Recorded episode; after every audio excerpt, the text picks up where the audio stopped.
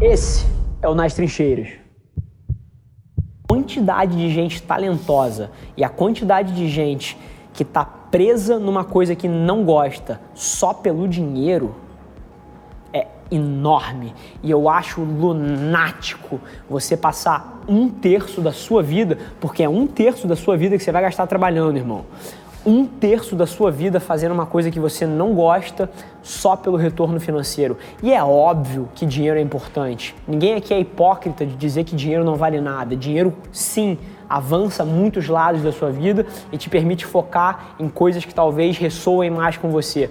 Mas, irmão, você gastar um terço da sua vida dormindo e um terço da sua vida trabalhando numa coisa que você não gosta é lunático. Então, essa dinâmica de reconhecimento profissional e alavancagem financeira versus realização e felicidade, para mim só tem uma resposta: é realização e felicidade 100% das vezes. Inclusive, falei disso ontem num story aí, muita gente deve ter visto.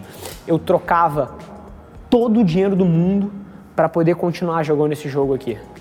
É o amor pelo jogo, é o que ressoa comigo, é o que me traz satisfação. É isso que eu vou decidir todas as vezes na minha vida por, em troca de dinheiro, de felicidade. Eu não estou falando isso do ponto de vista de alguém que está cheio da grana aqui porque tem um negócio que está bombando. Não. Quando eu vim para cá, quando eu vim assumir a gestão do, do business da família, esse negócio estava quebrado.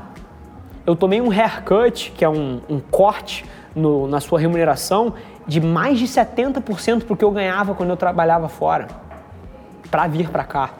Então eu não estou falando isso de um ponto de vista hipócrita de alguém que é muito fácil dar o conselho porque está cheio de dinheiro no bolso, não. Não, eu fiz isso. Eu fiz isso.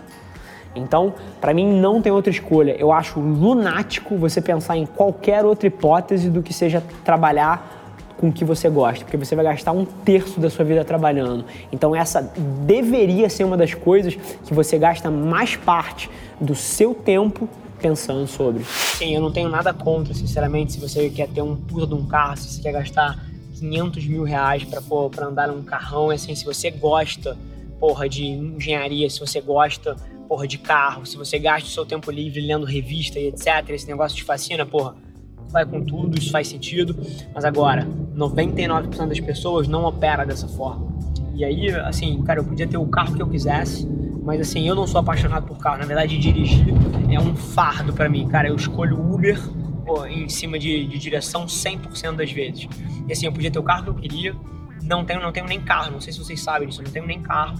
É, e o que eu acho que as pessoas fazem que a maioria das pessoas, não só carro, mas como bens de luxo em geral, tá? O cinto da Gucci, a camisa da Armani, a bolsa da Louis Vuitton, o casaco da, da Hermès. Assim, as pessoas usam esse tipo de coisa, na maioria das vezes, para preencher um vazio intrínseco que, que elas têm de si em relação ao que elas acham delas. Então, o cara, pô, tudo bem que o, o, cara conquistou, o cara fez, aconteceu, mas ele ainda não acredita tanto nele. Ele, pô, tem algum modelo de síndrome de impostor ou tem alguma coisa que ele acha que não é bom o suficiente e ele preenche esse vazio interno dele com uma BMW.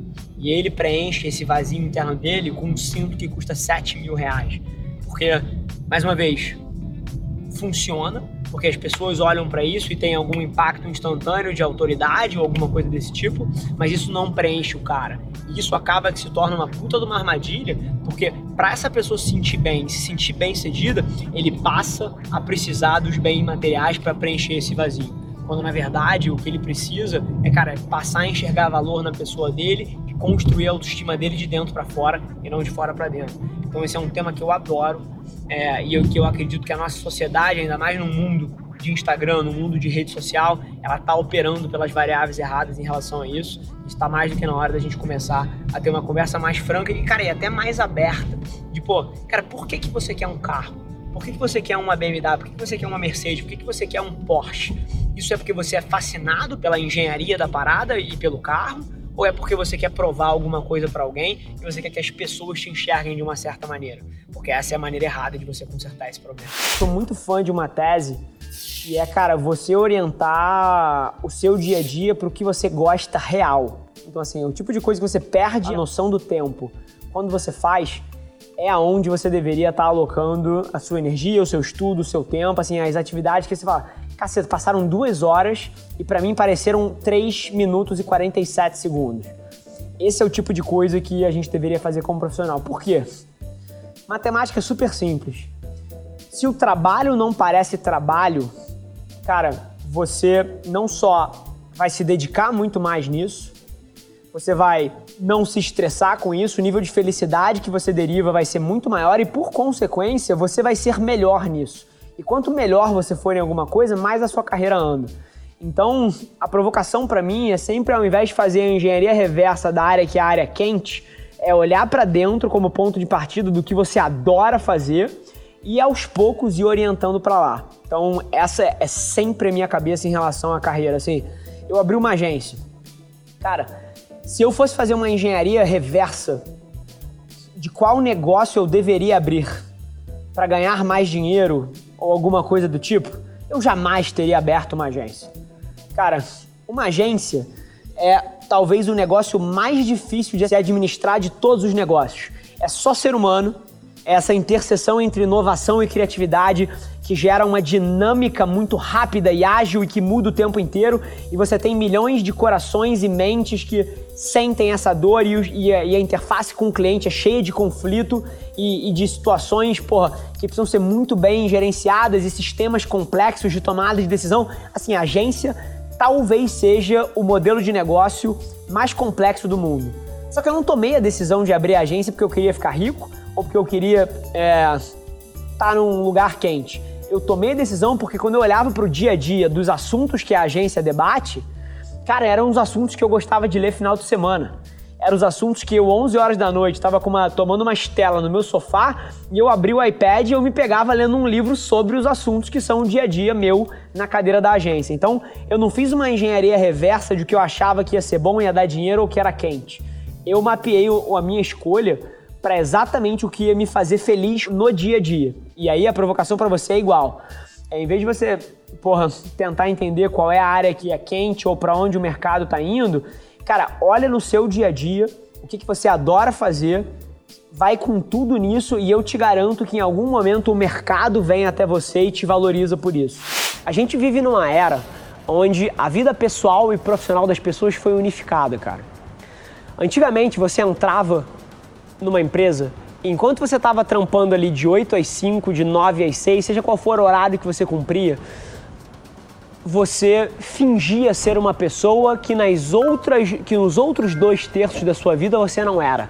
Então você fazia comportamentos que você não tem fora do escritório, você moldava uma postura e se vestia de uma forma que fora dali não era o que você fazia, o próprio ato de que enquanto você está trabalhando, você está falando com seus amigos num grupo de WhatsApp, está curtindo a foto é, de uma amiga sua, de um amigo seu que está viajando, ou então de uma pessoa que acabou de ser promovida no LinkedIn. Assim, o fato de que você está no trabalho e está fazendo stories da sua comida no seu almoço. Assim, tudo isso conectou as pessoas, caíram as máscaras. Hoje em dia, os seres humanos eles não são mais duas versões dele mesmo. Porque eu te garanto, se você, dentro do trabalho, faz uma pose fodida, mas fora do trabalho você está estourando champanhe e doidão na rua e fazendo história, as pessoas sabem quem é você.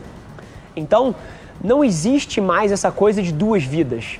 A derivada que vai trazer felicidade, e aí eu acho que o que a gente tem que debater não é pela ótica de sem trazer efeitos negativos, mas é como gerar felicidade nessa interseção entre o profissional e o pessoal. Essa é a pergunta. E a minha resposta, cara, e mais uma vez, não é aquele tipo de conselho que eu te dou, mas eu não vivo isso. É você precisa orientar a sua vida e a sua carreira para uma coisa que você goste genuinamente de fazer. E by the way, eu entendo as dificuldades disso de curto prazo. Às vezes você tem boleto para pagar, às vezes você tem, cara, uma dívida que está rodando, às vezes você tem uma situação que acabou de ter um filho e você não pode perseguir a tua paixão em termos de full time, você não pode alocar o seu tempo inteiro porque você precisa, cara, de uma renda que vem de um trabalho que você não gosta. Eu entendo essas dinâmicas, tá? Eu tenho um grupo de estudo de cento e varada mil pessoas aqui dentro que me trazem esses problemas todos os dias. Então, eu te entendo.